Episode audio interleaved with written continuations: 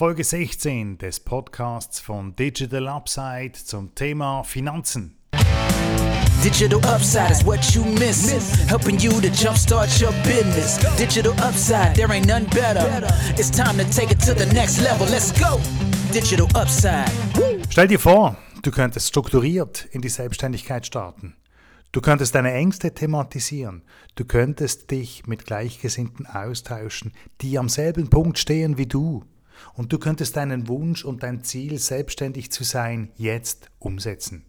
Aus diesem Grund bin ich dabei, einen Kurs aufzusetzen, welcher angehenden Unternehmerinnen wie dir hilft, erfolgreich in die Selbstständigkeit zu starten.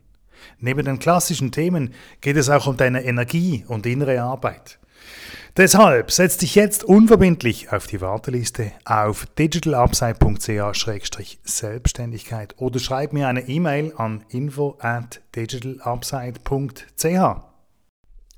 Hallo und willkommen zur 16. Folge des Digital Upside Podcasts.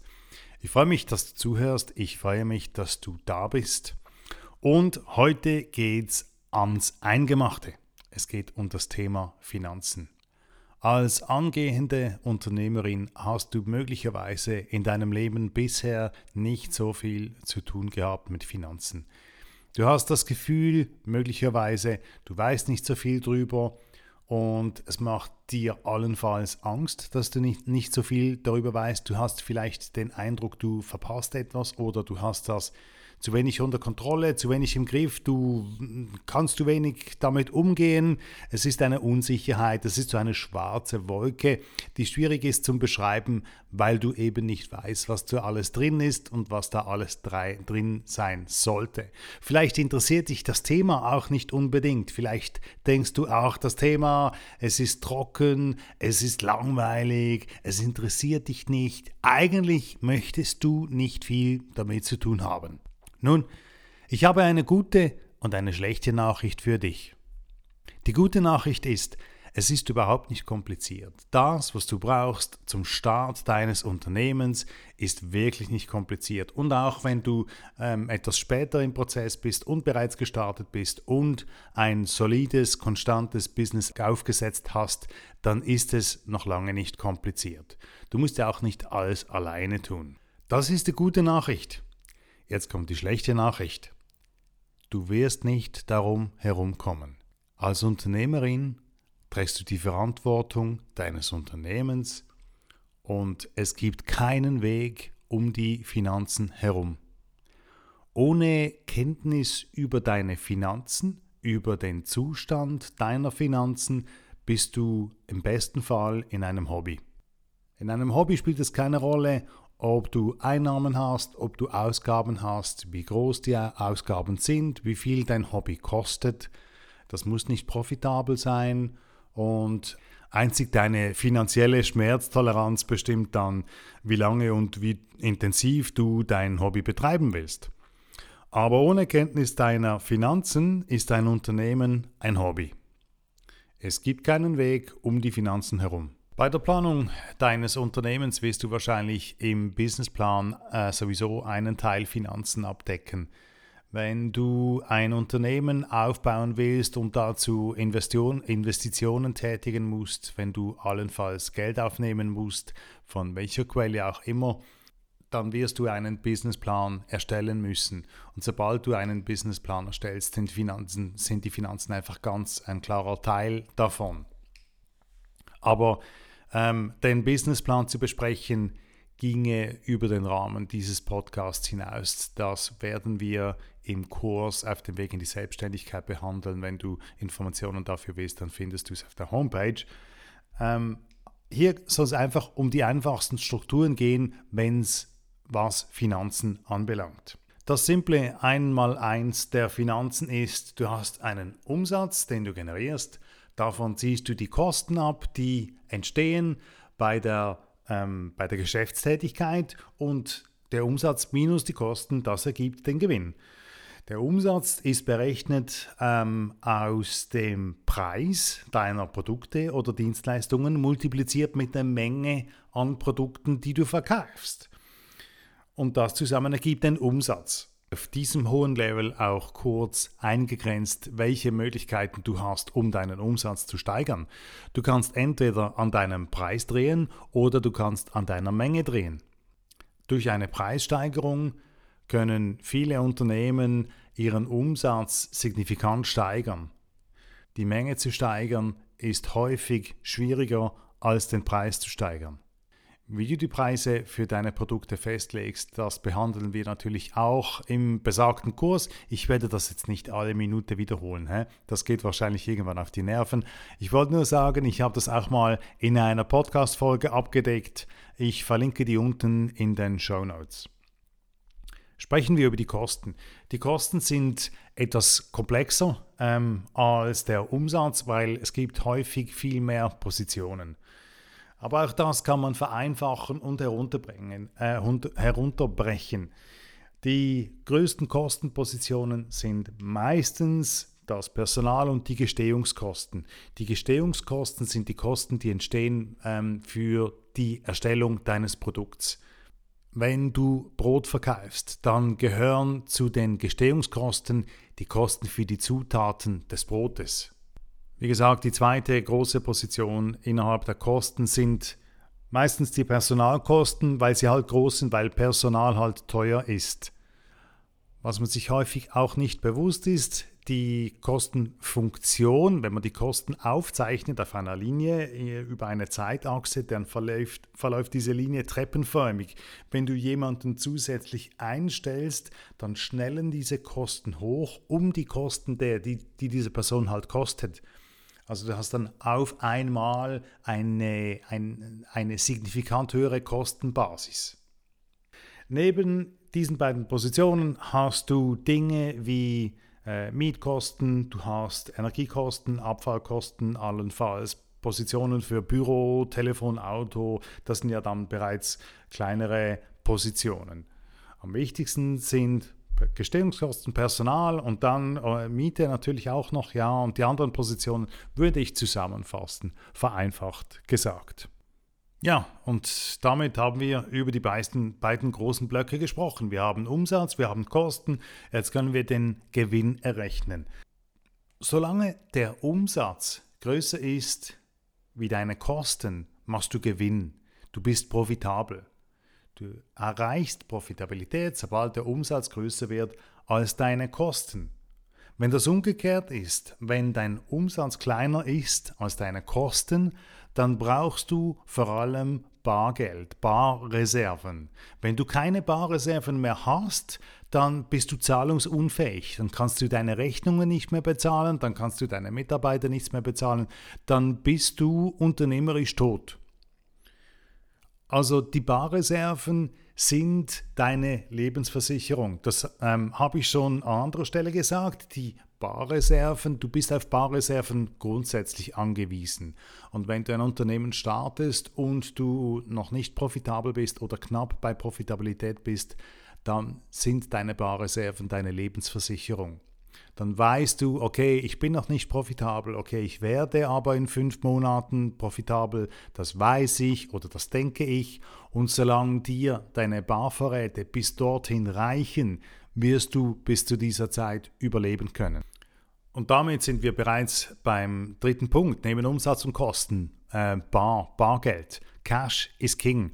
Solange du Bargeld hast, solange du sicherstellen kannst, dass deine Kunden dich bezahlen, dass du Einnahmen, regelmäßige Einnahmen hast und sichere Einnahmen hast, die wirklich auch kommen, dann geht es dir gut, dann ist alles unter Kontrolle. Ich würde auf den Kontostand immer ein Auge haben. Ich möchte noch mal ganz kurz auf die Kosten zu sprechen kommen. Es gibt ähm, innerhalb der Kosten Positionen, die sind relativ fix, die kann man kurzfristig nicht verändern. Ähm, wenn du Personal eingestellt hast, dann hast du einen Arbeitsvertrag mit diesen, es sei denn, es sei Freelancer.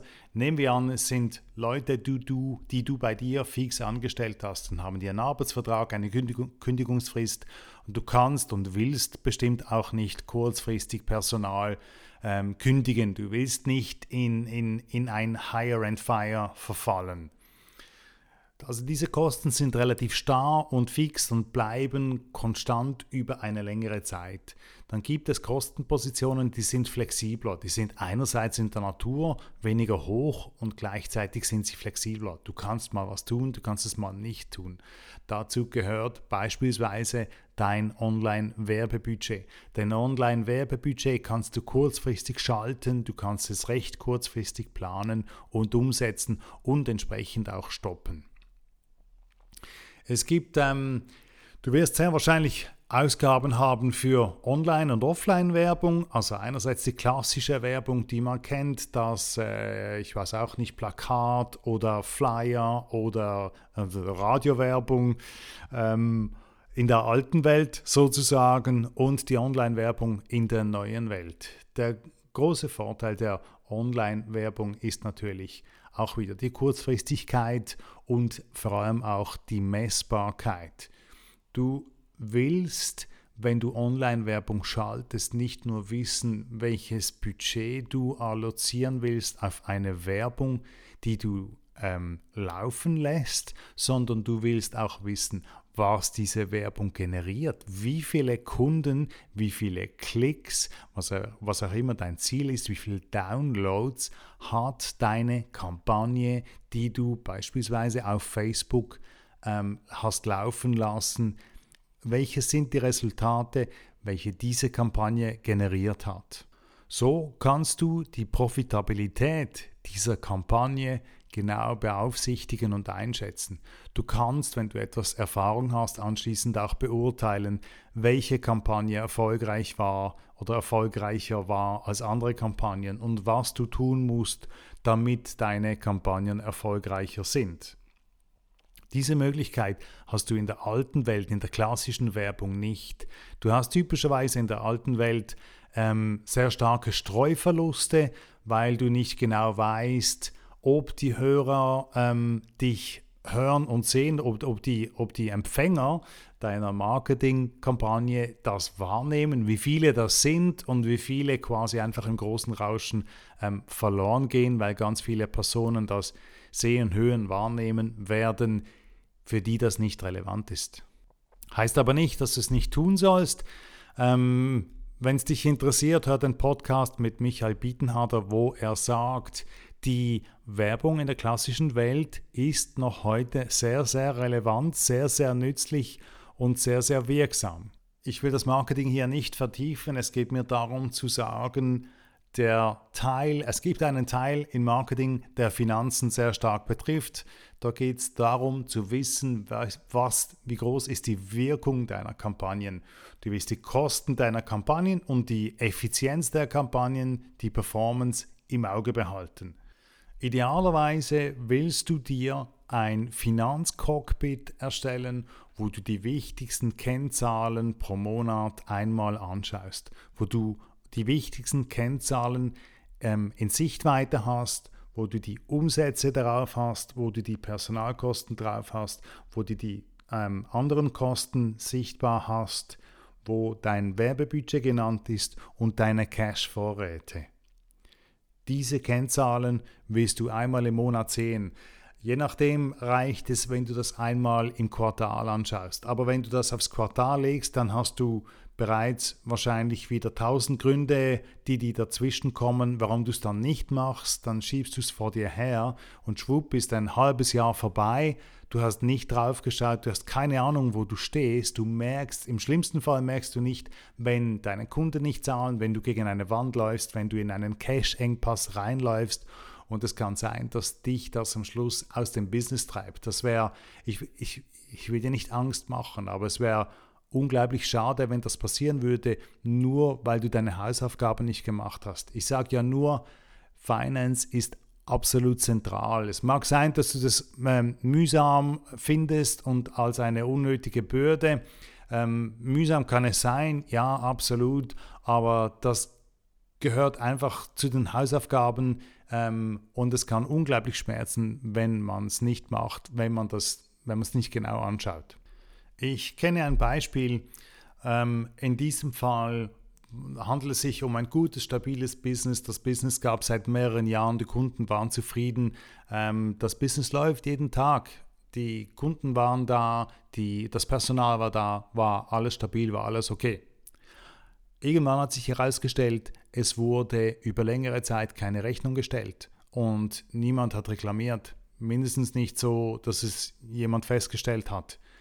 Das Problem war, äh, die Rechnungen wurden nicht gestellt, die Rechnungen wurden entsprechend auch nicht bezahlt, es gab keine Cash-Eingänge. Das führte zu einem großen Problem. Irgendwann war es schwierig, ähm, die, für die Kosten aufzukommen, das Personal zu bezahlen, die Rechnungen zu bezahlen.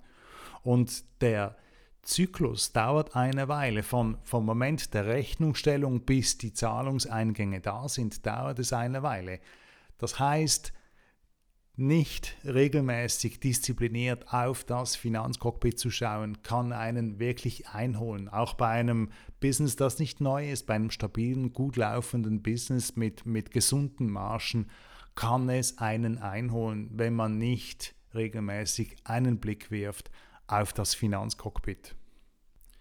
Um ein Finanzcockpit zu erstellen, braucht es nicht buchhalterische Kenntnisse, es braucht kein Programm, es braucht es braucht eigentlich sehr, sehr wenig. Es braucht nichts anderes als ein Bankauszug. Innerhalb von 10 Minuten hast du dein Finance Cockpit auf den neuesten Stand gebracht. Du bist informiert ähm, über alle Zahlen und kannst dann anschließend weitere 10 Minuten dafür aufwenden, die Zahlen zu analysieren, wenn das notwendig ist.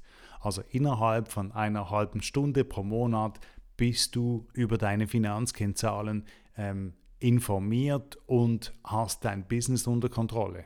Diesen Zeitaufwand solltest du monatlich auf dich nehmen, um dein Business unter Kontrolle zu behalten.